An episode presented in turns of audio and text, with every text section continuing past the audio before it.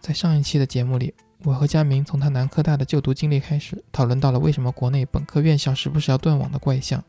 佳明提出了一个关于计算机学科是应该学中做还是做中学的这么一个思考点。在上期的最后，我们讨论到了大学培养人才和就业需求之间的不匹配，错过的听众可以找回上一期收听。而今天的这期节目里，我们就接着上期的探讨，为什么学了这么多年的计算机，找工作还要刷题？佳明在他的 startup 招人的时候不考刷题所带来的一些挑战。接着，我们还讨论了为什么大家不更经常的问自己为什么，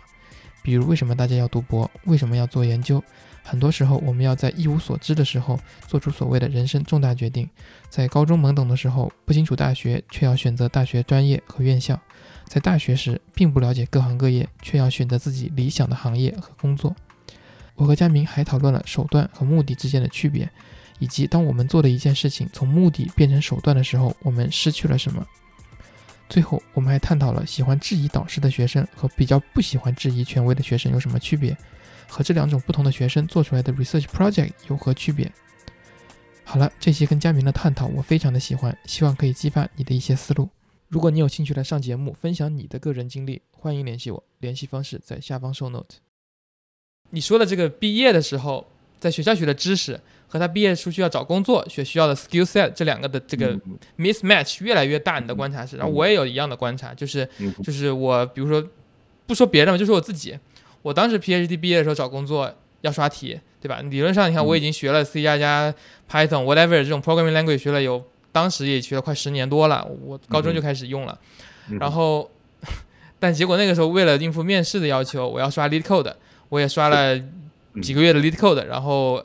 把那种高频题啊什么的的 Easy、Medium、Hard 呀也都也都大概都过了一遍，对吧？像你说这就是个非常 mismatch 啊，对吧？你这这这在专业行业已经学习了快十十年了，那结果说你毕业前还要。赶工去搞了几个月的这个这个所谓的所谓的对于工作的这种应试教育，呃，然后其实这个这个并不在 CS 行业存在，它在所有行业都存在。比如说，呃，之前我是看那个之前跟那医生，呃，美国医生聊那期也是嘛，你拿了医生 MD 文凭之后，你要单独考一个职的医生的那个职业证，那个又跟你在在 MD 学的不完全一样。我不知道 mismatch 有多大，但是明显是不一样的嘛。如果一样，他就没有必要再去再去学习了嘛，对吧？然后。同样，那个什么，比如说做律做律师也是一样。你在你读完 JD 的时候有一个 JD，之前我也做过有一期那个那个呃 JD 的那个聊天的一个一个一个法学院的一个学生的。你读完 JD 之后，你要去考你每个 state 的那个 bar，每个每个美国州有一个 bar exam，要考过那个那个职律师职业证书。其实又有一个 mismatch 嘛。你如果所谓的你读完了这个四年的本科，甚至读了一个这个这个 JD N 年的一个 JD，然后结果现在说哦你的底柜其实没什么用。我们还是要一个这个专业的一个职业考试来，对，然后对这种例子应该有很多了，这我这里只是刚好碰巧想到了这两个，然后我感觉这个是很有意思的，就是我不理解为什么了，就是 就是为什么就会越来越 diverge。我们不说别的，就是我们自己领域，就是 CS 这个为什么要找工作刷 lead code 这件事情，其实是我至今无法理解的。这个就像我面试别人，我从来不会面算法题的，我我会觉得这个是浪费大家的时间，然后。我我倒是会让他，比如说给某一个具体的问题，对不对？真的代表个 bug，你给我解一下，我正好可以观察他是怎样去解这个 bug，他是怎样搜寻搜寻信息，怎样去查文档，怎样去看别人的这个解决类类似问题的方案的，对吧？我会觉得这件事情是更值得考察，也跟他的实际工作内容更相关的。当然，这可能也更好也印证了说，哎，这可能更是本科期间我刚才说那种做中学的形态当中最反复训练的一个一个一个能力。然后我就不是很理解为什么。比如说美美国的，特别是美国，就是以这个刷题为主的这样的一个找工作的风气，这其实它是它就存在，其实往往有些东西它是存在，你虽然不理解，但往往是有背后的一些原理在的，它是合理的。但是我这件事至今没有想到，我可能唯一的一点是看到别人的观点，就是说他是在考验你的服从性，对吧？就是说，呃，给你一个目标，然后 你能短时间内把它完成的很好很好，然后说明你的服从性很好，所以说你可以来，就是这可能是一个我我倒觉得不见得真的是因为这个，因为这个是种。我觉得非常令人费解，因为美国可能并不需要这种服从性。你要说国内这么想，可能还是有一点点这个可能性，对吧？但是美国，我觉得他不是为了服从性来招的一个员工，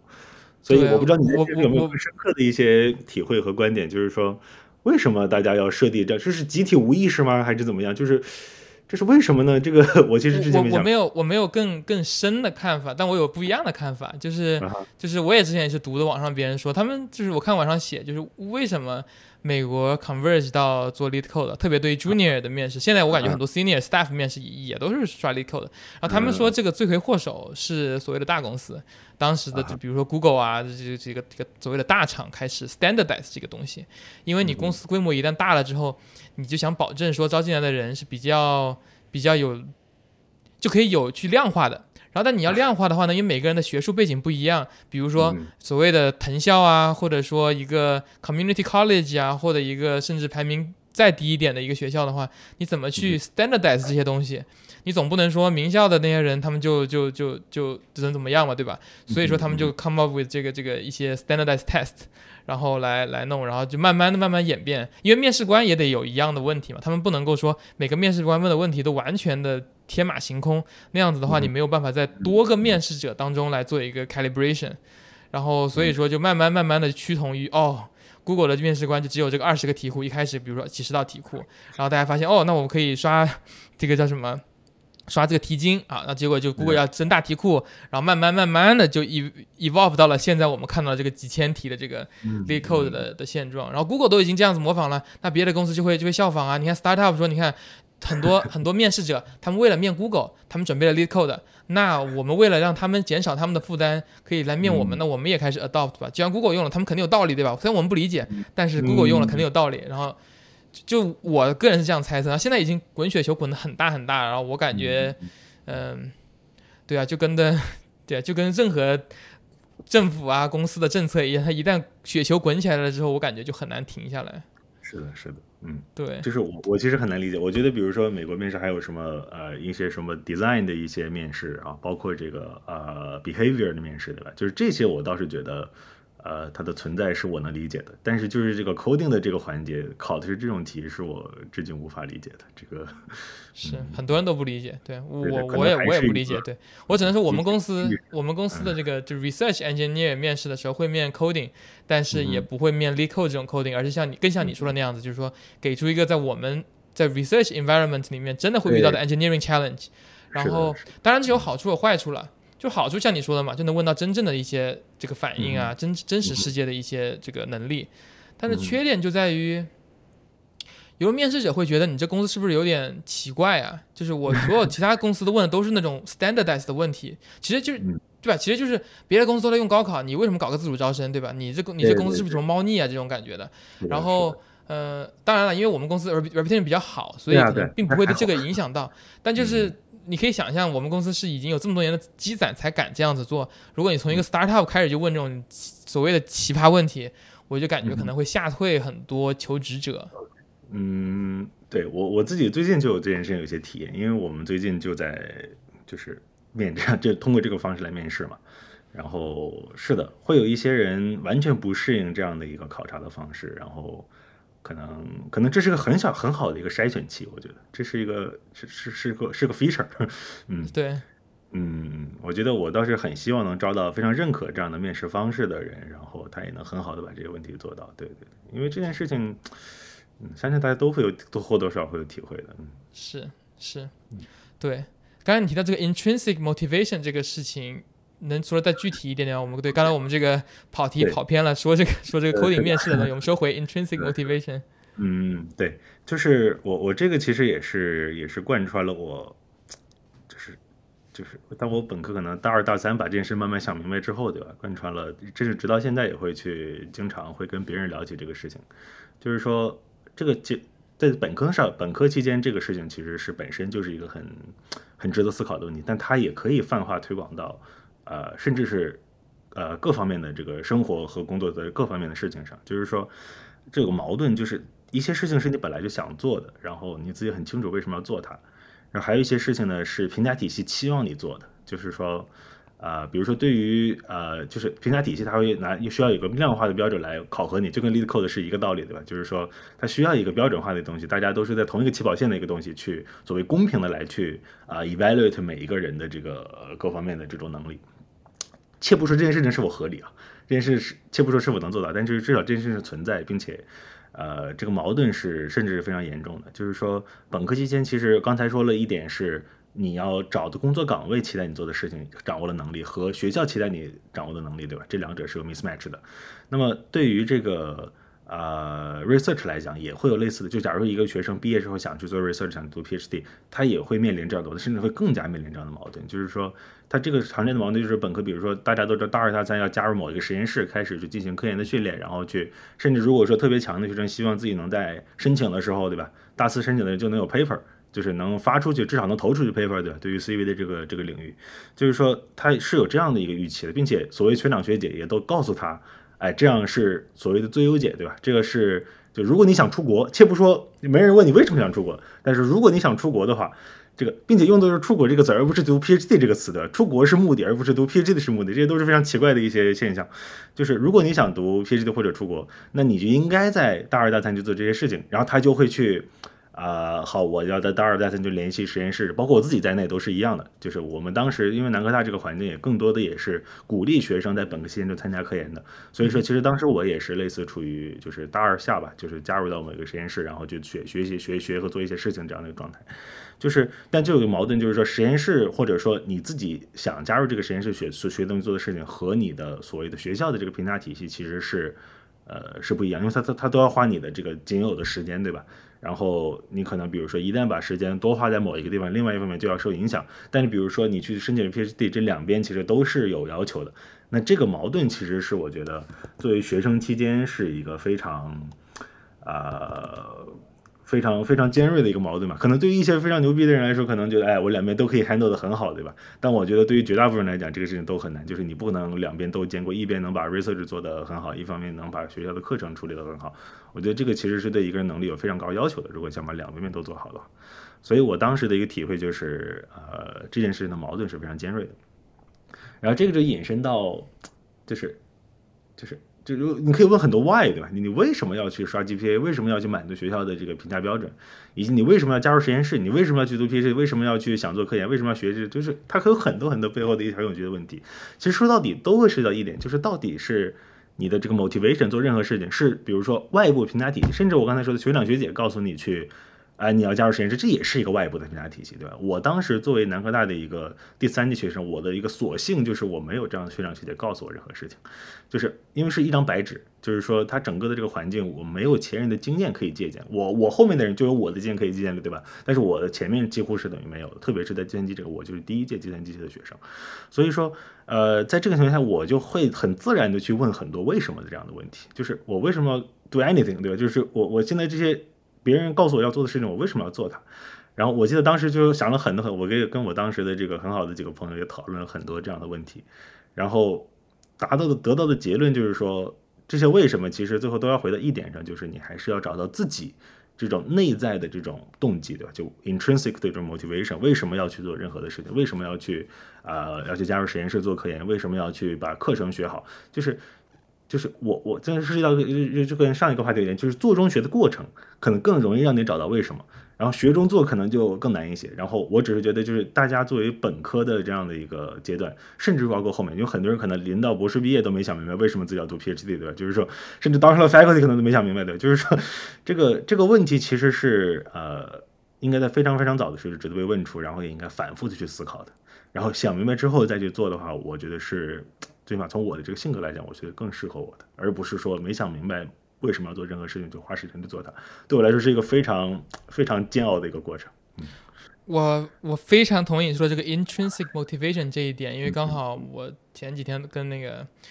跟我 PhD 导师长期录制的一期，嗯，现在等过听众听到这一期的时候，应该就是上一期节目了。就是他聊到他拿了 tenure 之后，他在追寻他内心的这个 why，why am I doing what I'm doing？就是 to rethink。All the paper he has published，就就是就是就是我，对我这样听起来有点像在 criticize 长期，但是并不是。我就说，it takes him that long to think about why he's doing this，对吧？长期这么聪明，这么 established 的一个 researcher，也花了他本科多年，MSRA 实习多年，然后博士多年，当了 AP 多年，然后终于现在熬了这么多年拿到 tenure 之后，他才在这里想 why he's doing what he's doing。我这个。我也不例外，我我也是很很很，就可能很晚才开始想这个 why 的这个问题，嗯，然后我看这个是是本科当中、高中当中，甚至博士当中都没有会没有一个 prompt 会来问你说为什么，对吧？比如说 PhD qualification 的时候，他会问你，你对你这个领域了解的怎么样？他不会问你说为什么你在做你这个东西。当然，这个问题很多时候是 implicit 的，就是教授他会问你啊，为什么你要做 computer graphics？然后我们会给出一些答案啊，比如说我就喜欢 beautiful rendering，对吧？我感觉我想做 Pixar 这东西，可是可是可能可能当时的我并没有想的更深一点点，就是那为什么我要做 Pixar 的这种动画电影呢？就是为什么？就是你如果不断不断的问 why why why？有可能可以帮助到一些一些一些人吧，对。然后我还想补充一个，就刚才你提到了这个学中做是很难去发发现 intrinsic motivation，这点我可能之前我没有想过，但你说了之后，我刚才就在想，我也反我也很同意，因为如果你在学中做这个框架里面接受了这个设定的话，你的第一下意识的是去优化这个 GPA。因为你是在学嘛，你是学生啊，对吧？你在课程里面，你这个里面 lab 只占很少的分数，然后 project 很少的分数，最重要的是 midterm 和 final，对吧？那那你这两个里面怎么去优化？那最后优化的结果就是就是学，对吧？那学的话，你就很难发现你真正喜欢做什么东西，不喜欢做什么东西，因为都在写东西嘛，只在答答案而已。然后 这个是其实我之前没有考虑过的，因为对，因为我感觉可能在港科和哥大会有一些一部分的这种 project based course，不太多，但是有。比如说，可能我每个学期可能最多可能上一个，有的时候上就不上，但是可能一年可能会上一到两个这样子的，就会是那种比较 open ended 的，教授就会给你一个 idea，然后十几个学生那种就做一个 project 这样子的。但这种很少，多数都是像你说的这种学中做是绝大多数的。嗯，对，嗯，对，然后我。这其中可能有一门课我特别有感触，就是 operating system 这门课，我不知道不知道南科大也不知道国内是怎么教育的。反正当时我在港科上的时候，我就觉得这是我学完之后收获最大的一门课。但我的收获就是我不想做 operating system 的 research，也不想做任何 operating 相关的东西。就因为那门课，我不知道国内课程是怎么样了。当时科大的那个设计就是好多 project，每每一个星期一个一个小 project，两个星期一个大 project，所以基本上那个学期我就在 lab 里面。做在机房里面度过整个整个学期的，因为要各种 debug，然后有 group project，你就你就体会到了怎么跟别人 teamwork，就是就是体会到了很多我在之前的课程没有体会到的东西。然后像你说的嘛，就可以知道我不喜欢做什么事情了，然后我就选择了别的一些方向。但是你说我至于为什么选择了 computer，我本科做了 computer vision，不不是做了 computer graphics，但我并没有很多的 signal 去告诉我我真的很喜欢这两个零，而是说我碰巧做了，然后我没有很讨厌，那就 why not？就是。我既然我就已经开始做了，那我接着做就可以有更多的这个叫什么资本了嘛，对吧？就可以接着往下往上接着做了。是有一个惯性在，嗯，是，就是我我觉得怎么说呢？就是我我觉得这个实践的过程倒也不见得说，哎，你真的就能找到所谓像真爱一样，对吧？就是说你能找到这个呃 the one 某一个方向某一个领域，就是这个意义可能也不在于此，而是更多的可以去。就是让你去呃，相当于是试错嘛，就是就他可以告诉你你是什么什么是你想做的，但也可以给你复原文，告诉你什么是不想做的。我觉得你刚才给了一个很好的一个 point，所以说呃，我我觉得倒也不见得说一定要在比如说你做重要人生选择的时候，比如说。本科毕业的时候就要搞清楚自己到底要做什么，这个其实也可以是一个很漫长的过程，因为这个什么一辈子很长，对吧？一个人的职业生涯有几十年，所以说呃，其实 figure out 这件事情可能什么时候其实都不算晚吧，至少说你在至至少在这个就是你职业还没有进入稳定状态之前，搞清楚这个事情都不算晚。那我是觉得这件事情是，就是我我非常诧异的就是说，呃，很少人会把这件事情摆到台面上来去讲。倒不是说你真的在本科阶段达到某一个状态的，说收敛到某一个方向上等等，而是说这件事情这个问题为什么没有当做一个本科的主学历来去做的？就像你说没有一个 prompt 来来总有总有人问你这样的一个问题，然后你是否有达到这样的状态？你就是大家甚至都不清楚这个目标，甚至就是很少人会去把找到自己的这个内在上非常有动机去做的事情这件事情当做自己的，比如说大一大二的这个时间的目标，而更多的是什么呢？就是。比如说你被 assign 到了一个专业上，如果不是南科大这种候选专业，你被 assign 了，你就 suppose 是要把这个专业的事情做好的。然后你做的这个选择呢，又是 based on 你作为一个高中生以及你的高考的成绩，就是众多这个跟这个 totally irrelevant 的一些因素，然后会决定你做这个，就是我觉得很荒谬，整个的这个过程，这个是我觉得，哎，就是很多时候都是这样嘛。但是可能高中到大学的这个转变是这种最为觉得最为荒谬的一点，就是说。你你你甚至就你你是你在自己一无所知的时候做这个选择，你甚至还不能去改变它了。就咱们说，就是结婚你也可以离婚的，对吧？但是你，但是就算代价都很大，但是你本科很少听说会有人，比如说，哎，因为我不喜欢这个专业，所以我要退学，然后就重新重新再高考的。就是，就我是觉得这个。就是我不能说整个体制它这个设计有问题吧，至少说这个哪怕你最后选择了一个不喜欢的专业，但是你也有应该是有足够的这个呃动机去找到自己觉得应该正确选择，然后应该有类似的一项机制可以让有这样想法的人呃做一些这种切换，对吧？嗯，我是觉得这个是一个嗯。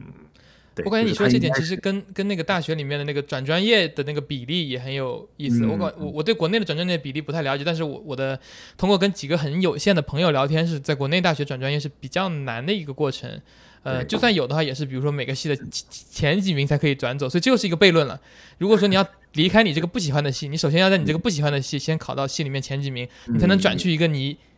以为你喜欢的系，但你其实也并不知道真正是不是喜欢那个系，你只是想试一下，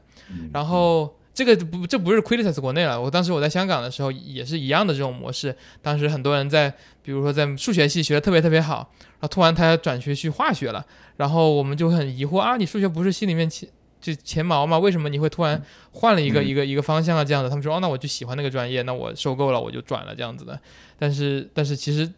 对，当当时我会不理解，因为我感觉你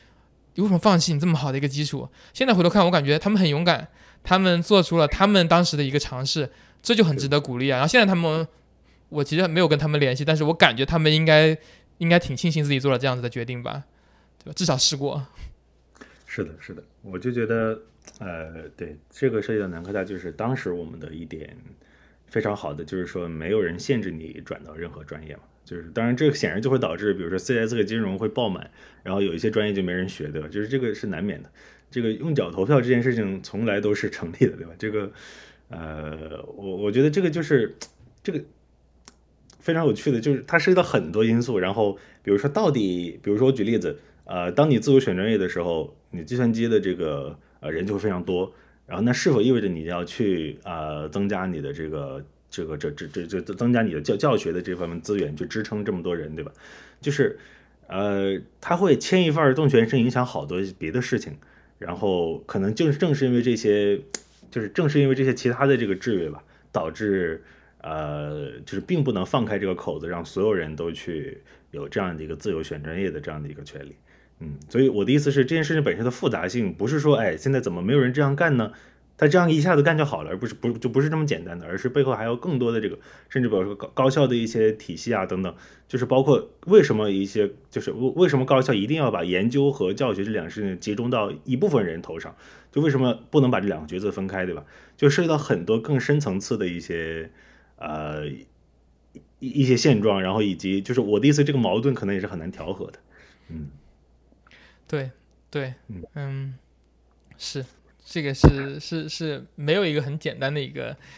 答案，这这这这不是我们这期的目的嘛？我们这期的目的就是讨论讨论，然后分享我们两个的一些看法，聊一聊这样的一些感想嗯，对啊，如果能够能够对，如果能够激发哪一些比如教育从业者的一些更深的 看法，那就很那就很好了。对，也我也非常希望听到这个方面的从业者的他自己是怎么看待我们讨论这些问题的，因为我们毕竟又不是专业做这个方向的这个人，对吧？嗯。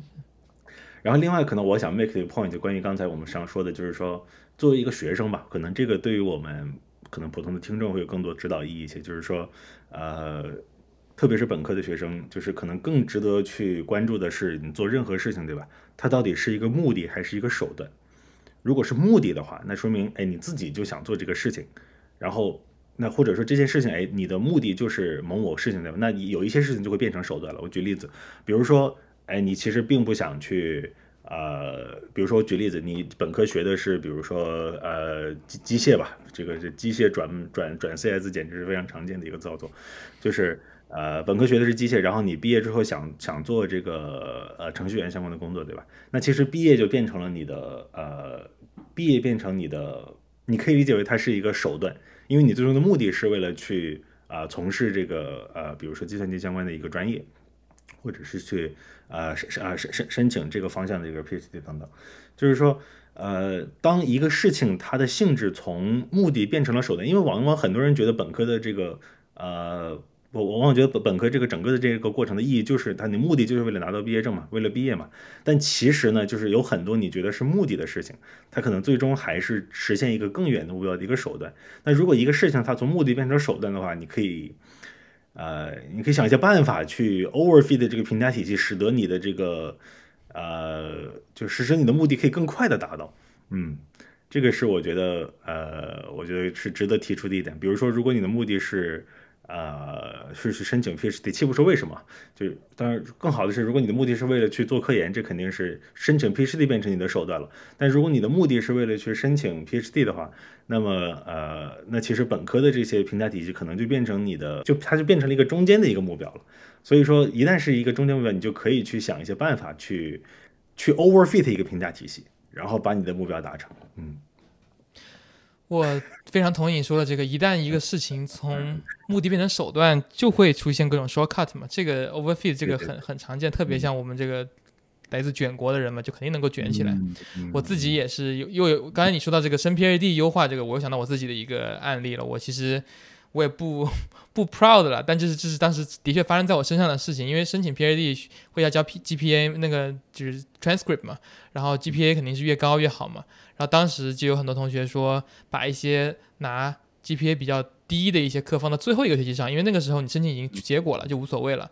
那当时呢，我们的课程里面是需要上，好像是两门 humanity，一门 sociology 的，就两门人文课，一一门社科课。然后这种课 reading 量都巨大无比。然后像我们这种纯工科理科背景的话，其实，呃，至少我当时是没有接触过读大片的那种非理工科的这种知识的。然后我拖到最后一个学期上了，那然后那个学期。当然结果也挺好的，因为那些课我都选的是我很喜欢的课，因为我也不在乎分数了嘛，我就只要这个课题我感兴趣，我就选了。我当时选的一门是东亚历史，然后学了很多，呃，就是在中国在高中历史课本里面可能遗漏的一些东西，因为当时可能学的主要中国历史嘛，东亚历史是学了整个东亚的一个一个历史，我感觉好有意思啊。然后那个老师是是台湾的一个教授，我觉得讲的很好，然后。然后还有没有什么 Introduction to Music Theory？虽然我这个人也不会乐器啊什么的，但就是啊，学了好多这种东西。然后当时我就感觉我背那些音乐规则都很头疼啊。然后但是但是因为没有分数的压力，我感觉反而我学的就 就很好，真的是为了学习而在学习。我没有说我为了刷 grade 而去走什么 shortcut。那同样的 Sociology 也是一样，因为我当时真的喜欢我才报那门课，我不喜欢我根本看都不想看了。因为最学最后学期了，我也不不在乎呃分数啊什么的了。嗯，所以它有 pros and cons 吧，我只能说，就是如果你说我要大一、大二上了这门课的话，虽然我就会，呃呃，我就肯定会更功利一点，因为我想到，哦，那我会影响我的这个申请之后的这个这个呃申请这样子的。对，是的，是的，嗯，是的，对，我我觉得这个可能也是，比如说你在啊香港的学校和在国内的一个很大的，包括比如说，我不知道你在这件事情在美国，比如说你观察美国的，比如各各呃。就是美美国，你在 P 读 PhD 期间，你身边的人以及当时学校的这个就是本本科生，我不知道你有没有这样的感受，就是说，呃，就还是国内的学生可能更倾向于去，呃，去期待一个外部的评价体系，然后，呃，然后去更，他甚至是主动的要去寻找这样的评价体，然后这样才能努力去 overfit 它，然后而不是说就是。比如说他自己有一个非常明确的呃想做的事情，然后有非自己非常明确的主见，然后怎么样？就是说，我不知道你在这件事情上有没有一些观察，就是说在香港和美国的环境，以及在你在国内上的体会的一些不同了。嗯，对我之前之前跟很多这个合作者啊，然后包括教授啊，包括公司的研究员也都聊过，然后我们的一个观察到的一个点，就是在纯。中国教育体系下，大陆体系下出来的学生，像你刚才说的，就会寻找一个这种外部的一个一个一个评价的一个一个标杆，然后然后同样的在相对应的，就他甚至变成了安全感的来源，对吧？就是对，他就希望你能够告诉他要要怎么要怎么做，什么样才是好的。然后相对应的话，如果一个学生是在一个比较偏西式的这种教育成长的话，他就是比较不服气，就很多时候就。我啊，或者说，比如其他这种我的 collaborator，他们给出任何意见，那些学生的第一反应就是说 why，就是 why am I doing this？我不想做这个东西，能不能不做？然后，然后我能不能做点别的？然后，然后与之相对应的话呢，就是就是很多这个见见过的一些这个中国大陆的一些学生，可能就会说，哎，你说这个 idea 挺好的，那我来试一试。然后他们做的非常快，很快就试出来了。然后，然后。呃，但是他们做出来这个好和坏之后，他们就会在等着这个 advisor 们，就包括我，包括我的 collaborator，等着 advisor 们来说，哎，这个结果好坏，那下一步我们该怎么做？然后告诉他之后，他又说，嗯，这个 good idea，我又接着去做。他们的这个反馈特别快，特别好，但是他。他他就我感觉，当然这这个这个是一个相对而言的，我不是说国内的学生没有 critical thinking，我只是说跟我听说过的或者接触到的这个美国体系成长下的西方体系成长下的学生，他可能比较少的会去质疑所谓的权威了。我也不是什么权威，我只是碰巧比你们早毕业几年而已的一个 一个人而已。但就是他们会很不太会去质疑权威，然后相反的，我如果是在一个这种呃比较西方的一个一个一个一个小孩，他们就会。时时刻刻在质疑我的任何的事情，然后呢，这当然有好和不好的嘛。比如说一个 outcome，就是之前我记得我们上上一次聊天的时候，我也提到过，就是说，呃，很多时候在一个 project，在学生他不太质疑我的情况下的时候，这个 project 做的跟我的 vision 会很像，因为 essentially 就是我的 vision。然后我出去给 talk 的时候，都都都很轻松，因为这就是我的 vision 嘛。然后学生实现的非常好。然后呢，相对应的，作为一个天天被质疑的一个一个 project，被学生天天质疑说为什么你你要这样做，你不该这样做，应该跟着跟着我的想法走。然后这样子的 project 出去我给 talk 的时候，或者跟别人分享的时候，我会要花很多时间去准备，因为其实这个 idea 已经不仅仅是我的了，它很多都是那个学生自主创新想出来的东西。然后我就在这里对比，我比如说过个比如说几年三四年五年的哪个 idea 我会回头看会更喜欢，然后。这和包括我也一样的问题，我也问了我的 collaborator，然后大家的一个感觉是，大部分这种被 challenge 的想法，最终会是在这个大浪淘沙里面剩下的这些好 idea，而自己当时比较独立端行的这种 idea，这种类型的想法，反而可能不太经得住时间的考验，然后，然后因为没有人质疑，所以说我们就在这条弯路上面就是越走越远，然后虽然最后都两个的 outcome 都是一篇 paper。甚至对都可以是 best paper，对吧？但就是作为一个呃 researcher，我们自我自己回头看，或者 collaborator 自己回头看的时候，我们会感觉嗯，这个有点意思，就是就是对，这这这这会 inform 我们接下来的研究该怎么做，我们怎么带学生，怎么去 mentor 学生，我们会对啊，我们会比如会就会鼓励说，如果我们看到一个学生不老是质疑我的话，那我就会鼓励他，就是。对啊，质疑我，对吧？对啊，挑我的刺，对吧？这这这才是，就因为我们发现这样子的研究更经得住时间的考验嘛。就是如果没有人批评我的话，那反而呢，我天天就在活在自己的 bubble 里面。这个是我感觉我不想看到的。我想成长，所以我希望跟我合作的，无论学生也好，还是教授也好，能够能够指出我的不足。对，是的，是的，我觉得，呃，其实。就是作作作作为一个学生来讲，在这种以呃跟一个比比跟跟一个比你更 senior 的人合作的时候，可能还是有不同的这个 strategy，对吧？就是说，这个对我我我是觉得有很多人会选择是，哎，我我就是作为一个很好的执行者，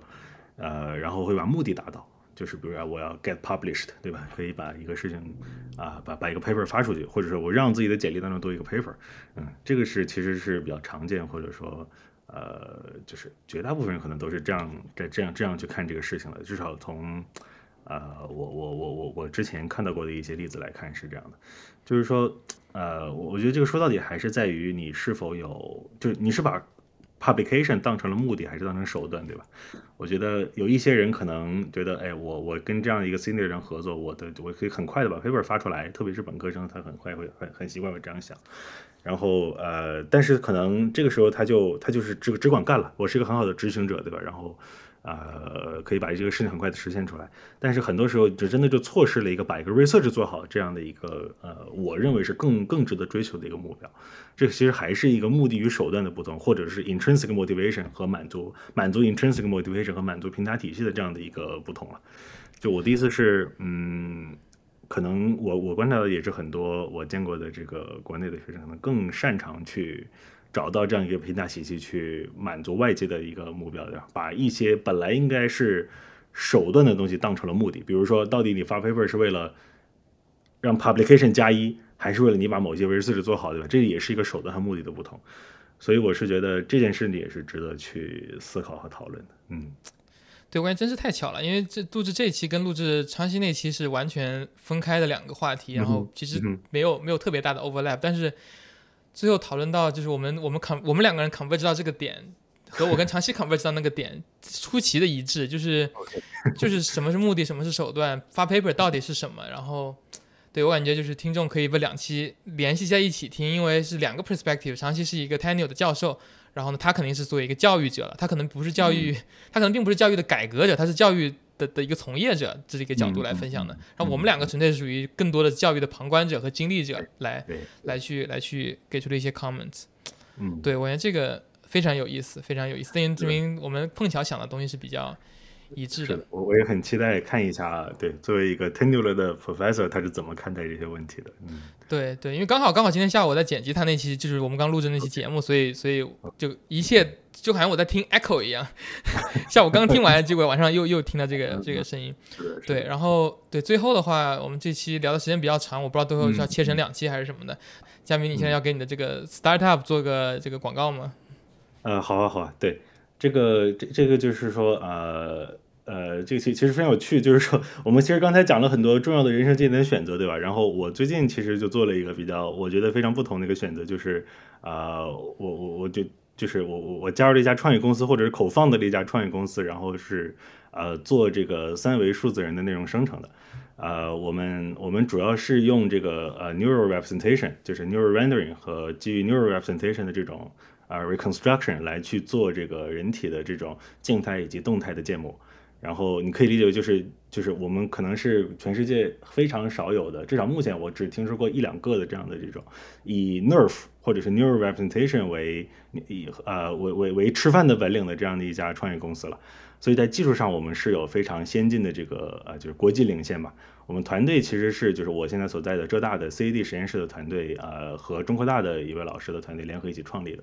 我们其实在这个领域有很多的论文发表，包括什么就是各种顶会，对吧？其实加起来快近百篇论文了。然后我们其实出来创业呢，也就是看到了这样的这种呃 neural rendering，然后 Ne 呃就是 nerve 的这一套技术吧，呃进入了一个相对比较成熟的一个状态。所以说我们觉得是一个很好的时机，可以把这些事情真的自己做了这么久的学术，对吧？可以把它真的产业化去落地。然后呃，所以是正好呃看到这样一个机会吧。然后就恰好呢，同一次同时呢，也是我们产生个想法的同时，元宇宙的这个浪潮也兴起了。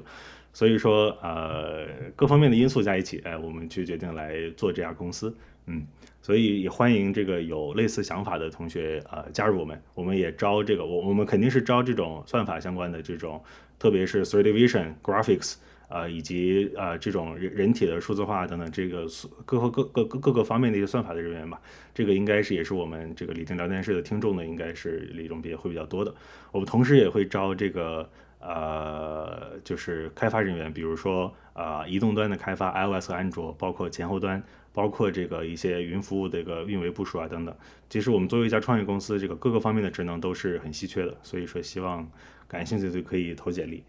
呃，然后呃，另外一点想说的就是说，我们其实也是个非常不同的创业公司，这其实是非常有趣的 topic，就是，呃，我我我们其实更多的像是一个，就是把自己的原创技术去落地的这样一个非常少数的一个国内的团队，这个也是我觉得是一个非常稀缺的一个体验吧。我们在这个落地自己原创技术的过程中呢，也会做出更多的原创技术，相当于是我们把自己做 research 这个能力。去继续的在一个明确的工程目标的方向去继续的发扬光大，去再做出很多甚至是啊学术上也都非常有价值的创新，所以整个的这个 journey 本身也是呃也是很至少目前我干了快呃大半年吧，我会觉得非常呃非常 rewarding 非常有收获的这样的一个一一一段一一一一段 journey，所以啊如果对啊 neural rendering 对呃，这种人体的这种三维数字化吧，digital human，有有有有兴趣的同学，其实非常欢迎，呃，至少加入我们，可以跟我们聊一下，对吧？我可以详细的介绍一下我们做的技术，然后呃，看看是否有兴趣，对，加入我们。我们也招实习，招全职都招，嗯，也非常欢迎实习，嗯，在地点在杭州啊，嗯，可以，可以，对。各位有识之士，我的听众里面，如果感兴趣的，可以可以考虑。对我发现，我之后是不是应该开设一个那种李林聊天室的 jobs page？因为基本上很多来这边嘉宾都会有一个 posting，然后我感觉有一个中心化的地方可以把它全部秀出来。这样子的话，呃，听众可以有个地方去看。之后我来看看能不能建一个这样子的一个一个网页，很简单的一个网页。对，这是非常好的一个平台，也非常感谢能给我这个宣传一下的这个机会。嗯，对对，行，对，今天谢谢谢谢这个呃佳明来这里的分享，我们这个讨论了从南方科大讨论了很多